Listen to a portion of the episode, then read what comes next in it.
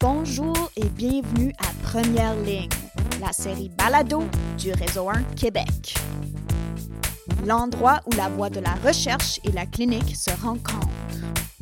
Je suis votre animatrice, Dr. Emma Glaser. Je n'ai aucun conflit d'intérêt à déclarer. Je suis clinicienne, chercheur et parfois aussi patiente. Bonjour, bienvenue à ce nouvel épisode balado de Réseau 1 Québec et Top MF. Aujourd'hui, on va discuter du test PAP. Avec moi, très heureuse d'avoir Dr. Geneviève Bois. Bonjour. Geneviève est médecin de famille, professeure adjointe à l'Université de Montréal. Elle a une pratique euh, beaucoup euh, avec euh, la santé des femmes. Puis elle est aussi une amie de Choisir avec soin. Oui, je suis sur le comité de Choisir avec soin Québec, puis je dirige une formation qui s'appelle Pour une pratique éclairée. J'ai une pratique assez diversifiée dans le Grand Nord où je travaille, à Wamaxtu, mais je pratique aussi en santé des femmes à Montréal et à Gatineau. On va commencer avec un cas. Donc, le cas, c'est ma collègue qui vient me voir puis me dit Emma, comment tu gères toutes tes astuces des pap tests de femmes de 21 ans? Et moi, j'ai franchement répondu à ma collègue, mais je n'ai pas d'astuces de femmes de 21 ans parce que je commence juste à dépister le cancer du col à 25 ans. Ça, on a une astuce femme 21 ans, qu'est-ce qu'on fait avec ça? On devrait-tu faire ça? On va discuter de tout ça et plus sur le pap test avec Dr. Bois. Avant de parler du cas, j'aimerais ça faire un peu l'histoire du test PAP. Donc, euh, l'histoire du test PAP est intéressante parce que c'est un dépistage qui est maintenant euh, disponible un peu partout à travers le monde, alors qu'il n'y a jamais eu d'essai randomisé euh, contrôlé. Donc, c'est un peu un cas de figure particulier d'un test qui a été développé il y a quand même plusieurs décennies. donc, c'est monsieur, c'est docteur Papa Nicolaou qui a inventé le Papa Nicolaou. c'est pas la seule personne à avoir commencé à s'intéresser à, des cytologies. donc, il y avait d'autres chercheurs qui étaient aussi intéressés par la question. Puis, initialement, il me semble qu'il faisait surtout ces recherches-là parce qu'il cherchait à voir si les, euh, les animaux de laboratoire qu'il utilisait, là, je pense que c'était des cochons d'Inde, il voulait savoir quand est-ce qu'ils étaient en période fertile euh, sans euh, faire des tests plus invasifs. Et puis, c'est à ce moment-là commence à regarder là, au niveau d'échantillonnage vaginal, qu'est-ce que les cellules pouvaient lui dire sur l'état hormonal du dit cochon d'Inde. Fait que bon, tout ça est quand même partie d'une histoire assez différente du dépistage du cancer du col chez les femmes humaines. mais par la suite, puis c'était une autre technique de prélèvement là, à l'époque, à mesure que les, la pathologie puis la cytologie étaient des sciences qui se développaient. Euh, c'est là que ça a été remarqué, en fait, qu'il semblait y avoir des résultats positifs chez des femmes asymptomatiques et puis qu'on a, euh, qu'on a découvert qu'il y avait cette longue phase de latence-là où des changements cellulaires précèdent là, des carcinomes in situ au niveau du col. Et de là, c'est devenu un test de dépistage. À travers le monde, ça a été mis en place de façon différente, avec des âges de début différents, des fréquences euh, de tests différentes, et puis un moment là, pour arrêter le test qui variait aussi. Euh, mais graduellement, là, ça a été comme rolled out dans, euh, dans plusieurs pays à partir de là. Donc, c'est quand même un, un vieux test jusqu'à un certain point, mais qui en même temps fonctionne relativement bien, surtout s'il est répété. Donc, c'est un de nos plus vieux tests de dépistage. Puis, on va parler de, des qualités de qu'est-ce qui fait qu'un test est un bon test euh, pour dépister. Avant ça, je voulais toucher à l'histoire un peu sombre du test PAP. Oui, c'est certain qu'il y a beaucoup, ben, comme beaucoup de choses en médecine, puis beaucoup de choses en gynécologie, là, il y a une histoire euh, qui est, euh, qui est souvent très, très sombre là, derrière beaucoup de tout ça.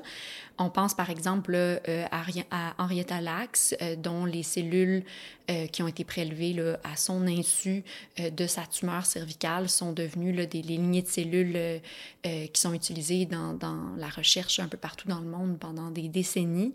Euh, on, doit beaucoup à ces lignées cellulaires-là. Un, ça a été un, grand moment dans euh, la découverte, euh, par exemple, du vaccin pour la polio. puis il y a tellement de sujets qui ont été affectés. Mais l'origine de tout ça, c'est qu'il femme qui aurait eu une biopsie sans savoir que ces cellules seraient envoyées à un laboratoire, puis si elles étaient utiles, seraient envoyées de par le monde à toutes sortes de chercheurs sans, qu'elle soit au courant ni sa famille l'autopsie qui a été faite sur elle parce qu'elle a décédé de son cancer du col, euh, j'avais compris que, que, sa famille avait consenti, mais encore une fois, on, a prélevé plusieurs euh, cellules à ce moment-là. Puis je suis pas une spécialiste des, règles sur le consentement puis des tissus, mais de ce que j'ai compris, quand la personne est vivante, on peut prendre des cellules sans son consentement. À ce moment-là, on pouvait, je ne sais plus à quel point les choses ont changé ou pas, mais une fois que les, cellules sont retirées de ton corps, en fait, elles t'appartiennent plus. Euh, donc, c'est un peu comme ça que tout ça a pu se faire. Donc, c'est comme une grande contribution à la science, mais une contribution qui, comme beaucoup, a été faite à son insu, sans son consentement, euh, puis sans non plus que, la famille soit, euh, ait des, des, redevances adéquates de tout ça. On va référer nos auditeurs à quelques ressources par rapport à Henrietta Lacks. Ça fait quand même partie de l'histoire de la médecine, puis c'est super intéressant.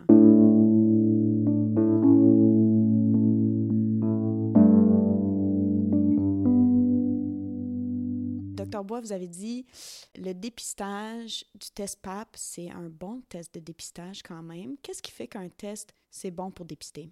C'est un relativement bon test de dépistage, même s'il y a certains inconvénients, principalement à cause que, puis ça, on ne le savait pas vraiment au début du test PAP, mais maintenant on en sait beaucoup plus, que le cancer du col est un cancer qui se prête particulièrement bien au dépistage.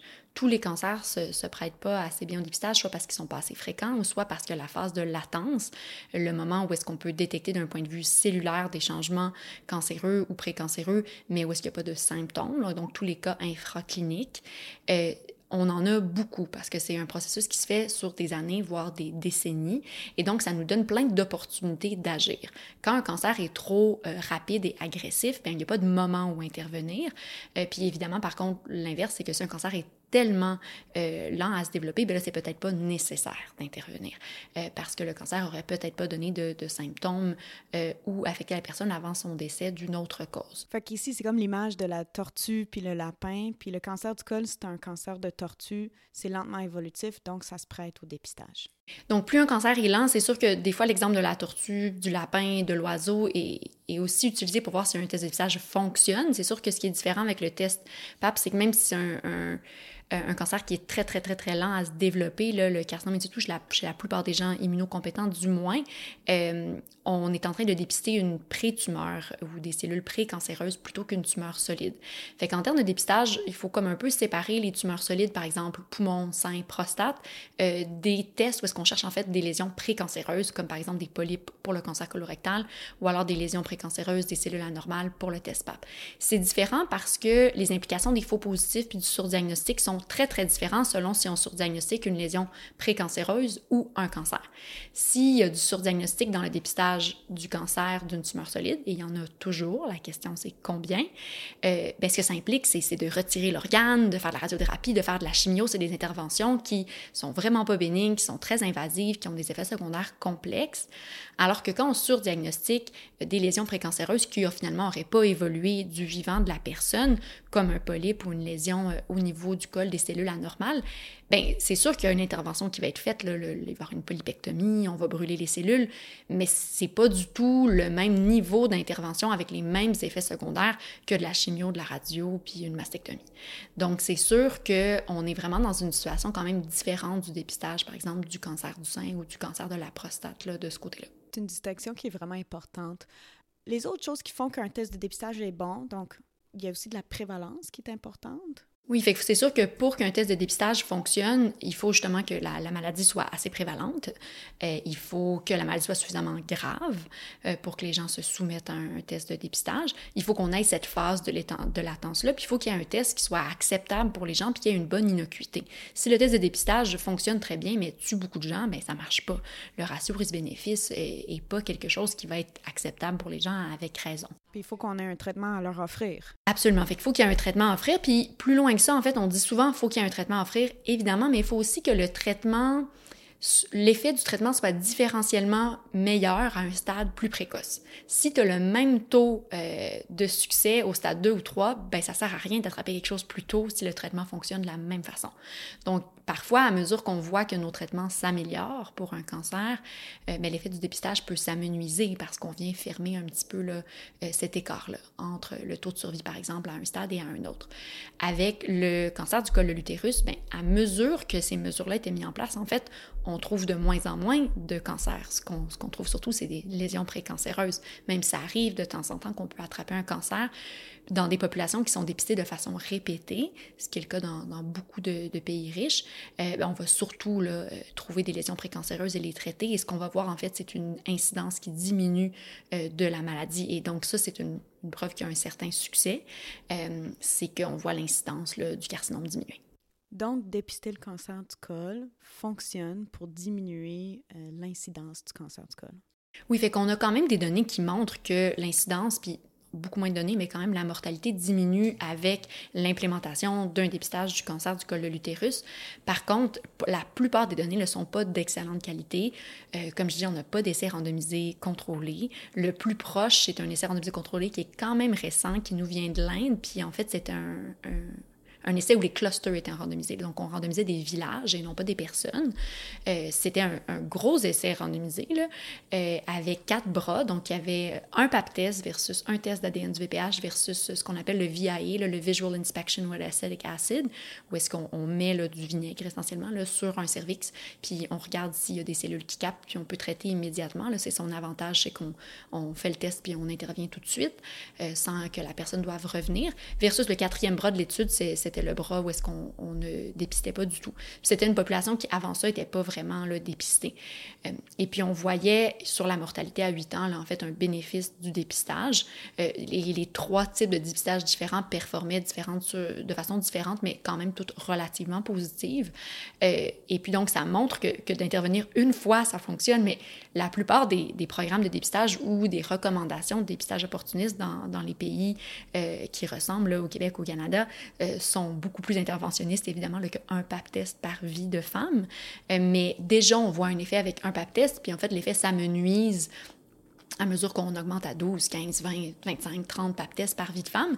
Euh, mais certainement, l'effet semble être le plus important si on a un pap test aux 5 ans, peut-être un peu plus, euh, mais il y a quand même un bénéfice, le même en avoir un à vie. Puis en fait, c'est ce que l'OMS parle, que quand on peut, on devrait faire au moins un pap test à vie quelque part à partir de l'âge de 30 ans. Mais ça, ça peut paraître surprenant parce que c'est pas du tout euh, notre expérience, par exemple, au Québec. Fait que revenons euh, justement à notre cas, on dépiste à 21 ans. Fait que, à quel âge qu'on commence? Euh, les deux lignes directrices sur lesquelles on pourrait s'appuyer sont principalement là, les lignes directrices qui datent de 2013 du groupe d'études canadien sur les soins de santé préventifs ou alors celle de l'INSPQ qui date de 2011. Donc, ni une ni l'autre est particulièrement euh, récente. depuis, l'INES a publié un avis en 2022, mais on y reviendra. Euh, et puis, les recommandations sont quand même relativement similaires. Pour l'INSPQ, on parle de commencer à 21 ans, de terminer à 65, de faire le test aux 2 à 3 ans. Pour les groupes d'études canadiens, on parle de commencer à 25 ans, de à 69 et de le faire aux 3 ans. Donc, essentiellement, c'est quand même pas des différences majeures, même si sur la vie d'une femme, ça peut quand même être notable. J'avais fait l'exercice par curiosité. Si on suivait, par exemple, les lignes directrices de l'INSPQ de façon très, très rigoureuse, on aurait euh, à peu près 22 à 23 pap tests dans une vie de personnes qui ont un cervix. Alors que si on suivait les lignes directrices du groupe d'études canadien, on en aurait plutôt une quinzaine. Euh, je sais pas toi, mais moi, avoir 15 versus 22 pap tests, ça me semble déjà vraiment mieux. Euh, et puis, on, en reparlera, mais si euh, on allait vers un dépistage par l'ADN du VPH, comme l'INES le suggérait, aux 5 ans, ben là, ça serait, ça serait encore moins, là, environ 9 par vie de femme. Donc, c'est sûr que ça fait quand même des grosses différences. Mais justement, c'est quoi le raisonnement de commencer à 21 versus 25 ans? Fait une des raisons pour laquelle on a des lignes directrices différentes, mais aussi des programmes différents, ben, il y, a, évidemment quelles études sont incluses dans la revue systématique. S'il y en a une, le groupe d'études canadiens a publie sa, revue systématique et, elle est très, très bonne.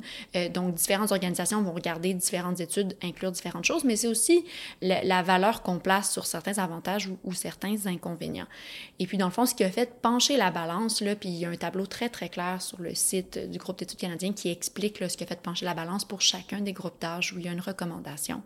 Euh, parce que la recommandation, dans le fond, elle est différente selon le groupe d'âge, puis elle est aussi ce qu'on appelle forte ou faible. Ceux qui les lignes directrices euh, du groupe d'études canadiens vont être familiers avec ça. Donc, une recommandation qui est faible, c'est une recommandation où on, on, pense que les avantages et les inconvénients sont quand même relativement similaires. Puis les valeurs puis les préférences qu'on a peuvent faire qu'on penche plus d'un côté ou plus de l'autre. Donc, au groupe d'études canadiens, ce qu'on suggère, dans le fond, c'est que avant 25 ans, c'est une recommandation qui est contre, donc de ne pas dépister, mais faible. Donc, ce ne serait pas choquant de le faire si la personne comprenait les risques et les bénéfices, puis euh, c'était quelque chose d'important pour elle. Ensuite, la recommandation devient pour, mais toujours faible. Euh, pour les femmes de 25 ans et plus. Puis c'est une recommandation qui devient forte à partir de 30 ans parce que c'est vraiment là qu'on a le plus de données. Puis dans le fond, la raison qu'on suggère de ne pas le faire avant 25 ans, c'est qu'on a quand même de l'évidence qu'il y a des inconvénients et on n'a pas vraiment de preuves euh, de bénéfices. Et c'est un peu la question que tu posais. On trouve toutes sortes d'astuces, des choses qui généralement disparaissent, qui régressent, et là, on vient causer beaucoup d'interventions, beaucoup d'anxiété, beaucoup de consultations, alors qu'on n'a pas de, de bonnes preuves qu'on va aider des femmes dans ce groupe d'âge-là. Mais je pense qu'il faut aussi rappeler que les lignes directrices, c'est des lignes directrices. On peut utiliser notre jugement clinique. Si on a une patiente qu'on fait un examen de son col de toute façon parce qu'elle est enceinte, puis elle a 23 ans, puis qu'elle a commencé à avoir des relations sexuelles à 12 ans, ben on peut le faire. Puis tout comme si on a une patiente devant nous qui a 21 ans, qui a eu très peu de relations sexuelles, on peut attendre. Donc, je pense qu'il faut utiliser le jugement clinique aussi. Oui, les recommandations, c'est toujours des recommandations. Euh, on n'est jamais euh, dans l'obligation de les suivre à la lettre. Il faut les appliquer à notre patientèle, puis la population dans laquelle on travaille. Puis le dépistage restera toujours un choix. Donc, je pense qu'il faut faire attention aux mots qu'on utilise autour du dépistage. J'entends souvent des gens dire que quelqu'un est, est, dû ou est en retard ou est overdue pour son pap test. Euh, c'est pas des termes qui sont euh, appropriés dans un contexte où c'est véritablement un choix puis une décision partagée à prendre. Ce qu'on sait, c'est qu'il y a quand même des inconvénients à commencer là, très tôt ou trop tôt et, qu'on n'a pas de bonnes preuves d'un effet positif. Et que moi, généralement, j'attends à peu près 25 ans. Euh, mais c'est sûr que à, chacun aussi là, la possibilité d'adapter à son public puis à sa patientèle. Si quelqu'un a 24 ans et demi, puis effectivement, on est déjà en train de faire un examen gynéco, euh, on peut certainement le, le, faire en même temps. Mais c'est quand même rassurant de voir que dans différentes juridictions où on commence plus tard, 25 voire 30 ans dans certains pays, et où on fait parfois le test moins souvent, 3, 4, 5 ans, euh, ben on a quand même eu des réductions très, très similaires de l'incidence euh, du cancer du col. Donc, c'est un peu... Euh, tu sais, ce qu'on en sait, si on fait une espèce d'état des lieux, c'est que faire quelque chose, c'est mieux que rien faire pour le cancer du col, peu importe l'intervention qu'on choisit, euh, ADN du VPH, PAP ou euh, VIA, euh, même s'il y a des avantages et inconvénients à chacune des méthodes, puis que c'est sûr qu'on vient chercher quelque chose de mieux en le répétant plusieurs fois dans la vie euh, d'une femme, mais qu'on ne s'entend pas vraiment sur exactement le nombre de répétitions qu'il faudrait y avoir, puis que pas mal tous les endroits où le dépistage se fait à plusieurs reprises dans la vie de quelqu'un ont à peu près la même réduction de l'incidence puis de la mortalité. Donc ça n'a probablement pas d'importance si on fait 10, 12, 15 ou 20 PAP tests par vie, parce parce qu'il y a de moins en moins de bénéfices à en faire un de plus puis un de plus. Donc, mettons que tu suis les lignes directrices du Canadian Task Force et que tu commences à 25, tu finis à 69, c'est toujours une décision partagée avec tes patients. Et là, tu fais un test PAP chez ta patiente de 26 ans et ça revient pas de cellules cancéreuses, mais on n'a pas eu la zone de transformation.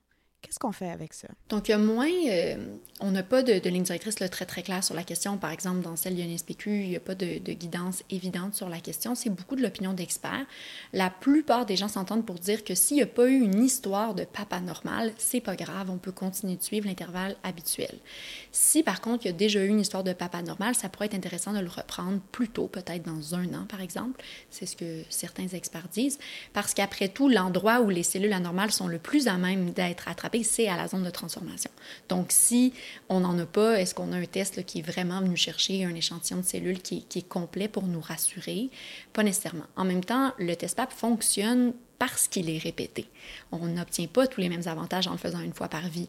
Donc, étant donné qu'on le refait aux deux à trois ans, mais c'est peut-être pas un, un, vrai problème puisqu'on a plusieurs opportunités avec cette longue phase de latence-là d'attraper des cellules anormales. Il y a aussi des gens où la zone de transformation semble être plus loin ou moins loin et donc plus facile ou moins facile à attraper.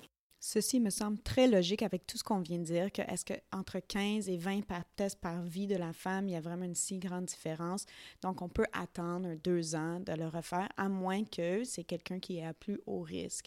Je pense que c'est très logique. Puis la prochaine fois qu'on fera le pap test, on va venir faire s'asseoir la femme vraiment au bout de la table, qu'elle soit le plus à l'aise possible, qu'on fasse notre spéculum d'une façon qu'on y mette à l'aise pour aller vraiment bien voir le col, pour aller attraper le zone de transformation. Oui, on pourrait se dire, par exemple, qu'on va être peut-être un petit peu plus vigoureux avec notre cytobrosse pour aller chercher des cellules un petit peu plus loin. Euh, il y a des femmes qui, effectivement, on se dit, mon Dieu, on n'a comme jamais de zone de transformation et où sa zone de transformation?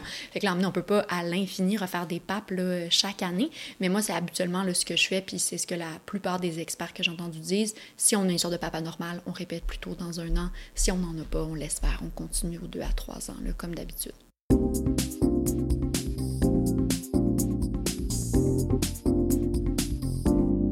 Est-ce que ce test de dépistage qu'on vient de discuter va rester? Donc, au Québec, probablement pas. On va sûrement, dans les prochaines années, là, euh, passer à un test primaire de dépistage qui serait le test d'ADN du VPH. Certaines juridictions l'ont déjà fait. À ma connaissance, il y a juste l'Australie et les Pays-Bas qui ont fait la bascule complète pour le moment. Puis l'INES vient de sortir pour dire on va faire, on recommande le test VPH aux 5 ans. Quel est le raisonnement de changer pour le test VPH versus le PAP test? Donc euh, l'INES a, publié un avis en 2022 qui recommande effectivement qu'on change le test primaire pour le test d'ADN du VPH qui serait aux 5 ans de 25 à 65 ans. Donc c'est comme ça qu'on aurait la donnée d'à peu près 9 du VPH par vie de femme là, pour quelqu'un qui le ferait vraiment là, exactement aux 5 ans toute sa vie. Euh, c'est sûr qu'à l'époque où on a inventé le PAP test, on en parlait tout à l'heure, on n'avait aucune notion euh, que le VPH était derrière le cancer du col.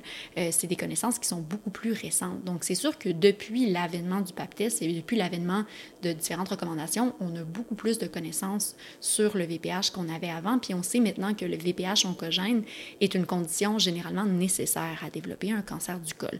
La quasi-totalité des cancers du col sont liés à une souche de VPH oncogène, ce qui nous donne la possibilité maintenant de chercher plutôt le VPH Est-ce que l'avènement de la vaccination contre le VPH pèse dans la balance de cette recommandation? Donc oui, l'INES en, parle et puis c'est une des mentions en fait, c'est qu'on se questionne à savoir si la valeur prédictive positive du PAP test va pas devenir moins bonne à mesure que les cohortes qui deviennent sexuellement actives puis qui ont des âges dépistables euh, sont de cohortes vaccinées.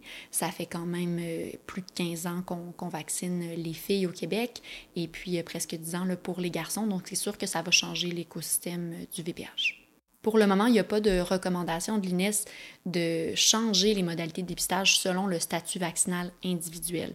C'est vraiment une recommandation populationnelle pour une population qui est maintenant plus vaccinée qu'avant, mais qui n'est pas complètement vaccinée non plus. Donc, ce changement vers le test VPH et non pour le PAP test, est-ce que ça s'applique tout de suite? Comment ça va se faire, ce changement-là? Donc, non, ça ne s'applique pas tout de suite. C'est une recommandation, mais ce n'est pas un programme. Donc, on attend encore l'implantation qui va se faire probablement à vitesse variable selon euh, la région, mais c'est sûr que ça s'en vient.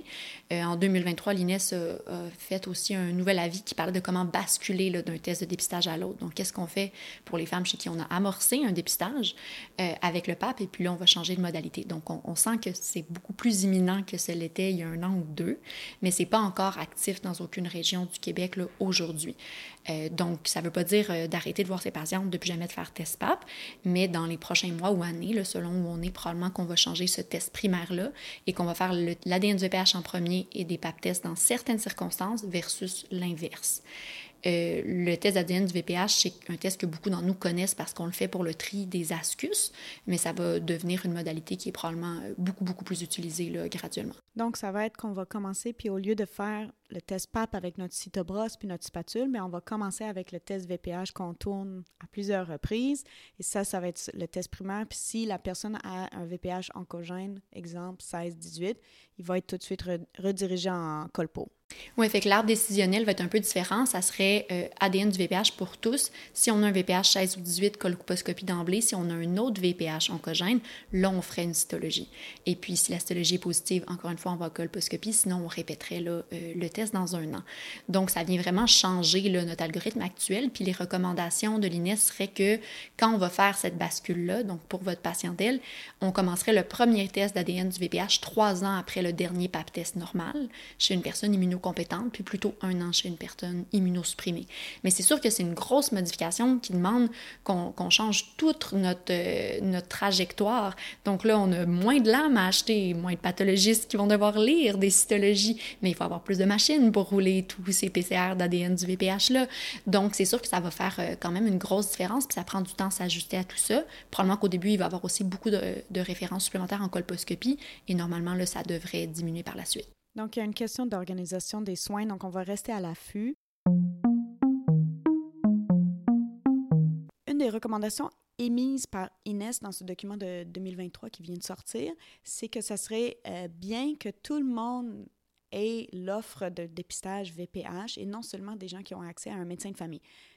On a le programme dépistage cancer du sein, qui est un programme offert à tous, mais on n'a pas ça pour le PAP test pour l'instant. Est-ce qu'il y a ça dans la planification? Donc, euh, c'est sûr qu'en ce moment, le dépistage par pap test, dans la plupart des pays du monde, c'est un dépistage opportuniste. Donc, effectivement, il faut qu'on consulte quelqu'un et euh, ensuite que cette personne-là pense à nous offrir le test, puis qu'on dise oui, puis qu'on prenne rendez-vous ou qu'on le fasse tout de suite. Euh, il peut y avoir d'autres interventions, comme des, moments ponctuels où une communauté là, reçoit une intervention, mais généralement, c'est du dépistage opportuniste. Puis on pense que dans des pays comme le Canada, on a probablement eu tout le bénéfice qu'on pouvait d'un dépistage opportuniste, qu'on n'ira pas vraiment euh, chercher plus d'effets euh, sans passer là, à, à, soit un programme spécifique, soit à faire un effort euh, plus particulier pour rejoindre des populations qui sont actuellement sous-dépistées. Ce qu'on sait, c'est qu'on dépiste beaucoup et probablement trop des jeunes femmes et qu'on sous-dépiste probablement des femmes un peu plus âgées. Euh, le cancer du col devient plus prévalent à partir de 30 ans, mais surtout à partir de 40 et 50, et ça augmente avec l'âge, alors que les femmes qu'on voit, parce que ça a souvent été pairé avec la contraception, c'est souvent des femmes plus jeunes. Donc peut-être qu'on exagère un peu sur les pap tests avant 30-35 ans, puis qu'on le fait peut-être moins après. Donc, on devrait revoir notre marketing puis penser, tu fais un pap test quand tu fais un examen pour la ménopause au lieu de tu fais un pap test quand tu fais un examen pour la contraception. Peut-être qu'effectivement, et chez les médecins et chez les patients, il faut, voir comment essayer de un petit peu découpler ça, nécessairement de la contraception pour qu'on rejoigne les, bonnes femmes. Puis effectivement des groupes qui sont particulièrement euh, sur ou sous-dépistés. Donc, c'est sûr qu'on pourrait porter une attention euh, particulière euh, de ce côté-là. Puis peut-être qu'un programme viendrait améliorer cette équité-là, mais même avec un programme, il y a toujours des enjeux d'équité s'il y a des groupes euh, qui, sont, qui ont un accès aux soins plus difficile, euh, que ce soit parce que c'est des nouvelles arrivantes, puis qui connaissent moins le système de santé, qui ont moins accès à un ou une médecin de famille, euh, que les recommandations sur le PAP test aussi peuvent être très différentes dans leur pays d'origine. Donc, ça peut venir jouer de plusieurs façons.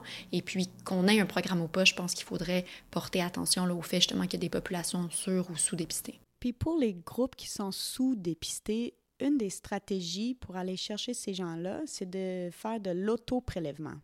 Oui, donc l'auto-prélèvement, c'est la, la grande question en fait.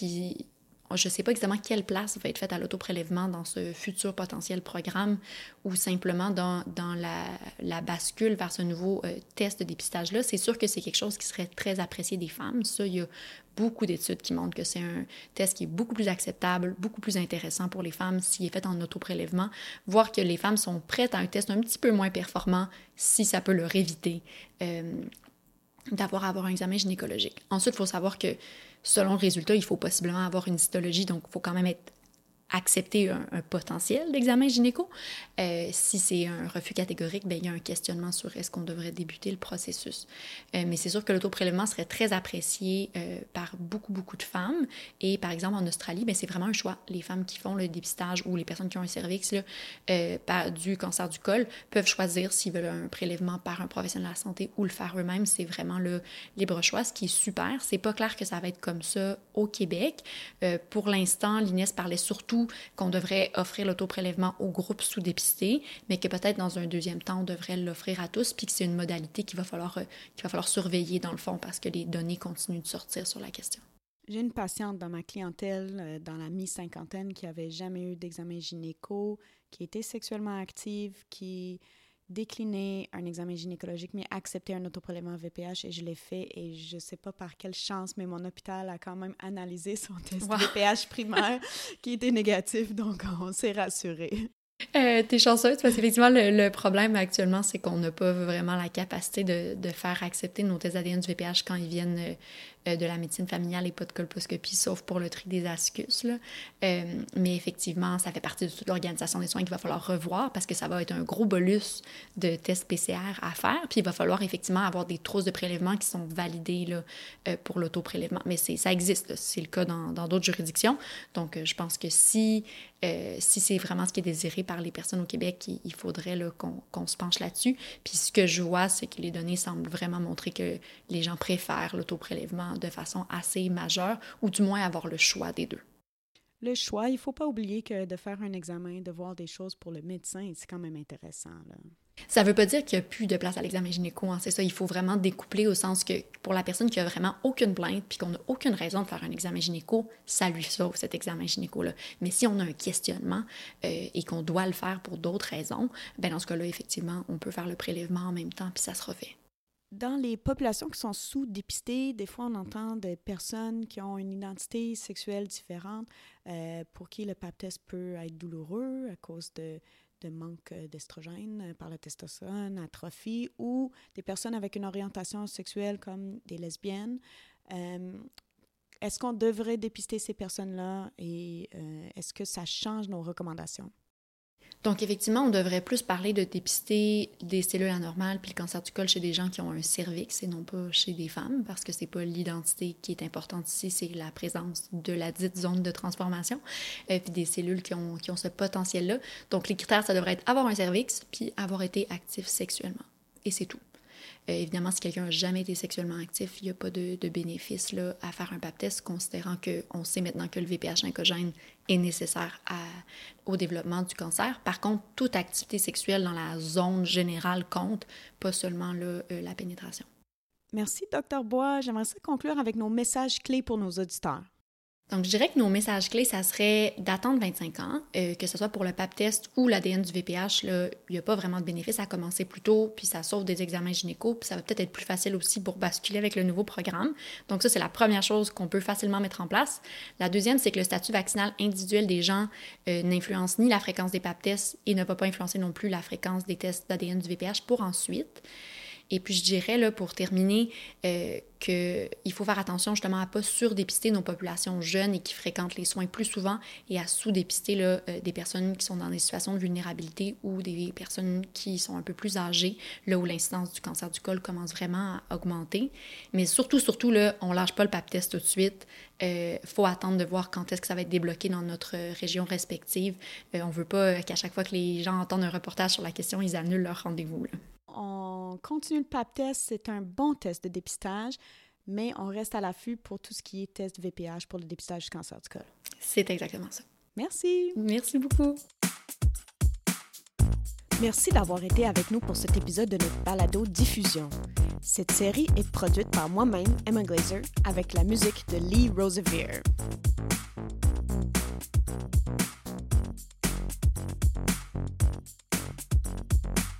Sommes financés par le Réseau 1 Québec, un réseau de chercheurs, cliniciens, patients et gestionnaires qui collaborent pour produire et appliquer des connaissances visant l'amélioration des pratiques en soins et services intégrés de première ligne au Québec. Le Réseau 1 vous offre une panoplie de services, appels à projets, soutien à la recherche, webinaires et événements spéciaux et plus encore. Pour en apprendre davantage, visitez le www.réseau1québec.ca. Là, prenez soin de vous.